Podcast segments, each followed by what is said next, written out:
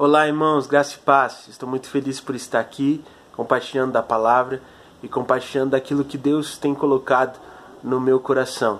Não tem sido momentos fáceis, mas é muito bom trazer uma palavra de esperança, uma palavra de conforto a partir das escrituras sagradas para o seu coração nessa tarde. Eu espero que você consiga estar aí na sua casa com uma vontade de conhecer um pouco mais Jesus através da palavra que nós vamos ter hoje. Nós não temos vivido momentos fáceis, não tem sido simples viver nos últimos tempos, nos últimos meses. Mas eu realmente acredito que se confiarmos no Senhor e se depositarmos as nossas esperanças nele, tudo irá se resolver da melhor maneira possível. Devido à crise do coronavírus, de uma hora para outra, o mundo virou de ponta cabeça. Os shoppings se fecharam, os parques também se fecharam e muitas pessoas deixaram de trabalhar de forma presencial para fazer home office. Até mesmo as igrejas se fecharam e os cultos não puderam mais ser presenciais e deveriam ser realizados de forma online para que ninguém se infectasse com o vírus. E a verdade é que todos nós, a maioria de nós, na verdade, tivemos que ficar em quarentena, reclusos, para que esse vírus não fizesse ainda mais vítimas. E acontece que quando estamos em quarentena, muitas vezes nós lidamos com a solidão. E a solidão é um grande problema. Muitas pessoas nos últimos tempos têm se sentido sozinhas devido ao isolamento social. Mas a verdade é que nós, que somos cristãos, nós que confiamos no Senhor, nós que vivemos uma vida seguindo os passos de Jesus, não devemos experimentar dos efeitos negativos da solidão, mas devemos experimentar dos efeitos positivos da solitude, pois entendemos de que o Senhor sempre está conosco em toda e qualquer situação. E hoje eu gostaria de falar um pouco sobre como vencer a solidão através da história de Josué, pois com Josué nós podemos aprender e provar com as nossas vidas de que de fato nunca estamos sozinhos. E para refletirmos um pouco mais sobre isso, eu gostaria de convidar a abrir a sua Bíblia. No capítulo 1, nós vamos ler do verso 6 ao verso 9. Josué, capítulo 1, do verso 6 ao verso 9. A palavra diz assim: Seja forte e corajoso, porque você conduzirá este povo para herdar a terra que prometi sob juramento aos seus antepassados. Somente seja forte e muito corajoso. Tenha cuidado de obedecer a toda a lei que o meu servo Moisés lhe ordenou.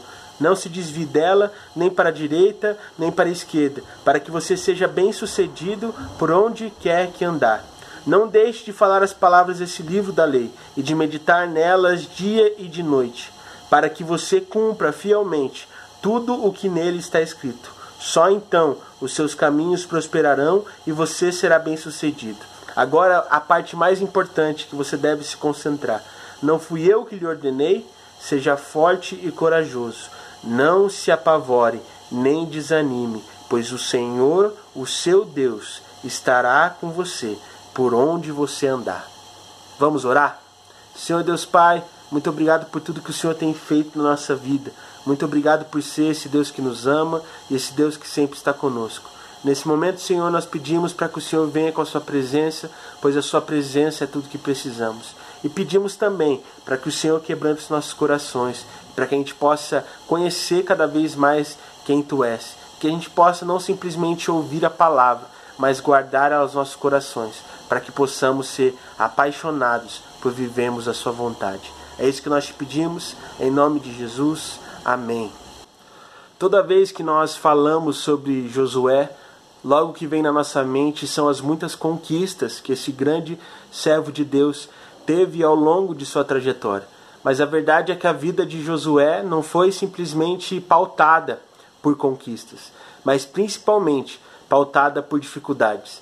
Em primeiro lugar, porque Josué teve que, de fato, substituir um líder muito importante para o povo de Israel, talvez o maior líder da história do povo de Israel. Josué teve que substituir Moisés. Imagino que não deve ter sido tarefa nem um pouco fácil para esse servo de Deus substituir alguém que foi tão importante na história de Israel. Portanto, essa foi a primeira dificuldade de Josué. Além disso, Josué teve que derrotar e enfrentar diversos inimigos muito poderosos, povos muito poderosos, com exército muito poderoso, para que, de fato, o povo de Israel pudesse adentrar na terra prometida. Portanto, ele teve que lutar bastante para enfrentar esse, esses exércitos e essas nações tão poderosas. Além disso, talvez a maior dificuldade para quem lê o livro de Josué era simplesmente pastorear esse povo, manter esse povo obediente, manter esse povo temente a Deus e temente às ordenanças do Senhor. Josué teve muitas dificuldades, mas também teve muitas virtudes. Josué era um homem muito corajoso, Josué era um homem que sempre estava disposto a obedecer a Deus. Mas talvez o atributo que mais qualifica Josué para ser um líder e um servo do povo do Senhor é simplesmente o fato dele confiar em Deus em todo o tempo. E foi isso que fez ele ter um ministério bem sucedido. Mas para que ele pudesse confiar em Deus, ele, em primeiro lugar, teve que entender de que o Deus de Israel era o Deus do povo de Deus e não o Deus de Moisés. Isso nos leva ao primeiro ponto dessa mensagem. O Deus é do povo de Deus e não de Moisés. Moisés, ele era um homem que estava sempre muito próximo ao Senhor, muito temente ao Senhor em todo o tempo, e por causa disso liderou o povo de forma incrível e realizou grandes feitos através do Senhor na vida dele. Através de uma oração de Moisés, o mar vermelho se abriu. A partir de uma oração de Moisés feita ao Senhor, o povo pôde beber da água que saiu de dentro de uma pedra. Através da ação de Deus, através da vida de Moisés, comida do céu caía para que o povo pudesse se alimentar no meio do deserto. Mas a verdade é que quem fazia isso não era Moisés, mas sim o Deus de Moisés, o Deus do povo de Israel. E Josué teve em suas mãos uma tarefa muito complicada de substituir esse homem. E Josué provou isso com a sua vida, de que Deus não era simplesmente o Deus de Moisés, mas o Deus dele também. Em determinado momento, quando o povo precisava atravessar o Rio Jordão, Deus olhou para Josué e disse de que era chegado o momento onde Deus iria exaltar Josué na frente do povo, para mostrar para o povo de que Deus estava com Josué, assim como estava com Moisés. E a tarefa que o que Deus ia fazer para que Josué fosse exaltado na frente do povo era simplesmente parar o Rio Jordão para que o povo de Deus pudesse atravessar esse rio. E lá foi Josué junto com seus sacerdotes. E o que iria acontecer? Os sacerdotes carregando a arca da aliança colocariam o pé no Rio Jordão. E quando esses sacerdotes colocassem o pé ali no Rio Jordão, o rio pararia e todo o povo atravessaria aquele rio. Eu imagino, de certa forma, o medo e a apreensão de Josué, porque essa era sim uma estratégia arriscada. Porque confiar em Deus é sempre arriscado e não faz muito sentido para nossa mente humana. Mas Josué realmente decidiu obedecer ao Senhor. E quando os sacerdotes colocaram os pés no Rio Jordão, o rio parou de correr e o povo de Deus atravessou naquele rio rumo à terra prometida. Josué, a partir desse momento, provou com a sua vida de que o Deus de Israel não era simplesmente o Deus de Moisés, mas o seu Deus, o Deus do povo de Deus. E é isso que nós devemos fazer nos momentos de dificuldade, nos momentos de solidão. Provarmos com a nossa vida que, apesar das dificuldades, o Deus de Moisés, o Deus de Josué, o Deus de Paulo também é nosso Deus e pode fazer grandes coisas nas nossas vidas. E quando temos essa ciência de que o Deus dos milagres é o nosso Deus, de que o Deus do Novo Testamento é o nosso Deus, de que o Deus do Velho Testamento é também o nosso Deus, nós ficamos fortes e corajosos, não a partir daquilo que podemos fazer, mas sim a partir daquilo do que o nosso Deus pode fazer por nós e em nossas vidas. E isso leva ao nosso segundo ponto dessa mensagem. Somos fortes e corajosos, pois confiamos no nosso Deus. Muitas pessoas acreditam que o que define se nós somos fortes ou não são as posses que nós temos, são as armas que nós temos para lutar contra os problemas da vida, contra os problemas que nós enfrentamos durante a nossa caminhada. Outras pessoas acreditam que força está diretamente relacionada em relação ao físico que a pessoa tem, se a pessoa é realmente forte fisicamente ou não.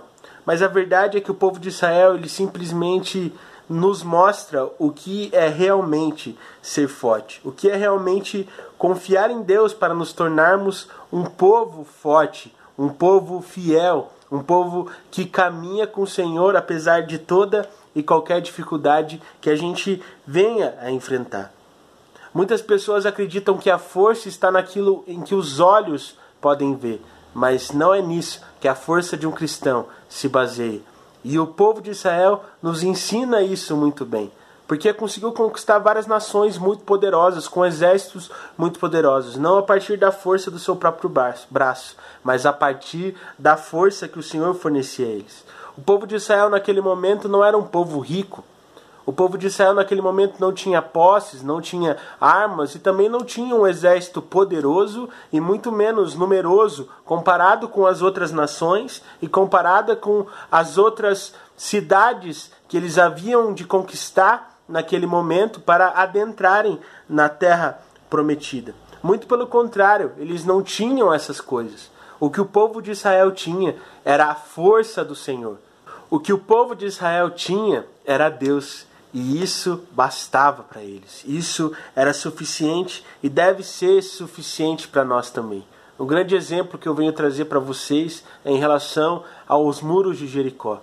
Jericó era uma cidade muito fortificada e muito difícil de ser invadida.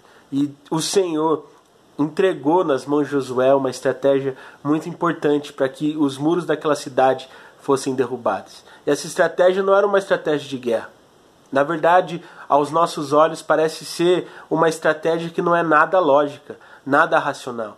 Por sete dias, o povo teria que dar uma volta por Jericó. E no sétimo dia eles dariam sete voltas e os sacerdotes soltariam as suas, é, a, soprariam as suas trombetas e o povo gritaria. E naquele momento os muros de Jericó cairiam e eles poderiam adentrar na cidade do povo inimigo. E eu fico imaginando o que se passava na cabeça dos israelitas. É sério mesmo que a gente vai enfrentar um povo com uma cidade tão forte desse jeito, com esse tipo de estratégia?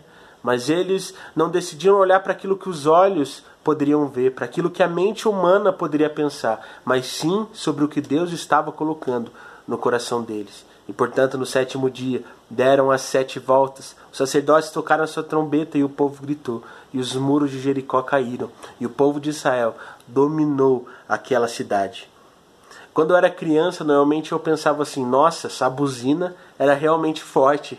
Nossa, esse povo realmente gritava forte.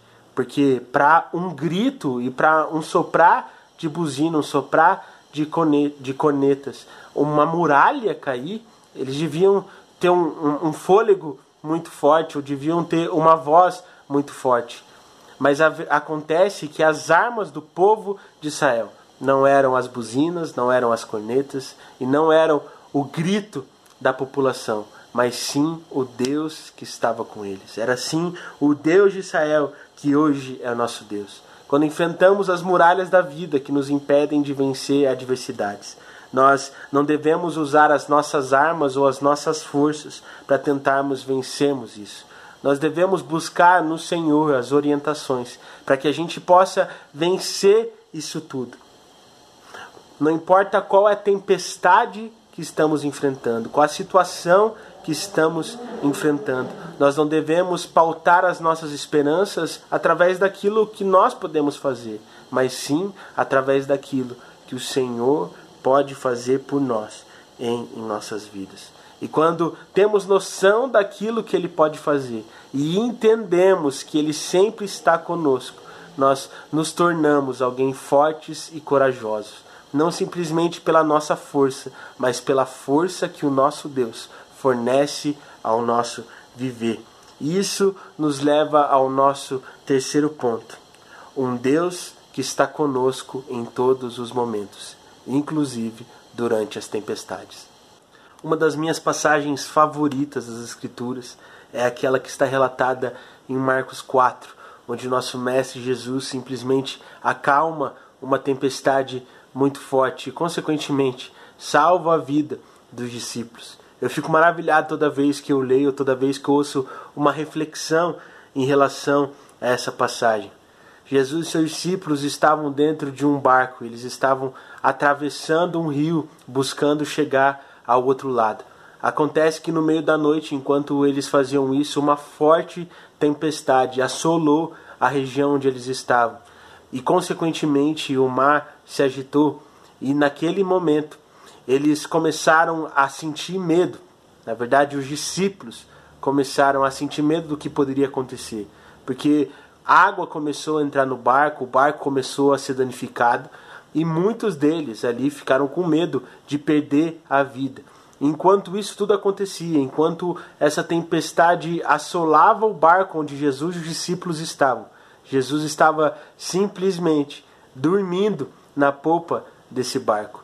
E eu fico imaginando essa cena. Eu fico imaginando os discípulos pegando baldes e tentando tirar água do barco, simplesmente desesperados, gritando um com o outro, e Jesus dormindo. Eu imagino os discípulos olhando um para os outros e dizendo: será que esse homem não vai acordar? Será que esse homem simplesmente vai deixar a gente morrer aqui? E um corajoso, um discípulo corajoso foi até Jesus e fez a pergunta: Você não se importa que a gente morra? Naquele momento, eu imagino Jesus levantando, acordando e olhando para o mar, olhando para os discípulos e não entendendo o desespero deles, e simplesmente olhando para o lugar onde eles estavam e dizendo o seguinte: Acalme-se e naquele exato momento a tempestade cessou e os discípulos começaram a navegar em um lugar totalmente calmo, totalmente tranquilo, simplesmente pela voz de Jesus, simplesmente por aquilo que o Mestre disse para que pudesse acontecer. Mas talvez o que mais me impressiona é o que Jesus fala logo depois. Ele pergunta aos discípulos o porquê que eles têm tanto medo. Será que é porque eles não tinham fé? E essa pergunta ela mexe muito comigo e acredito que mexe com todos que leem esse relato das escrituras lá em Marcos 4. Porque muitas vezes a nossa vida nos dá a impressão de que Deus está dormindo.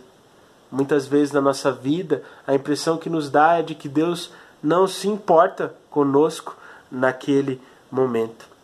Muitas vezes em nossos corações o desespero bate, o medo vem porque acreditamos que vamos ter que lidar com todos os problemas sozinhos.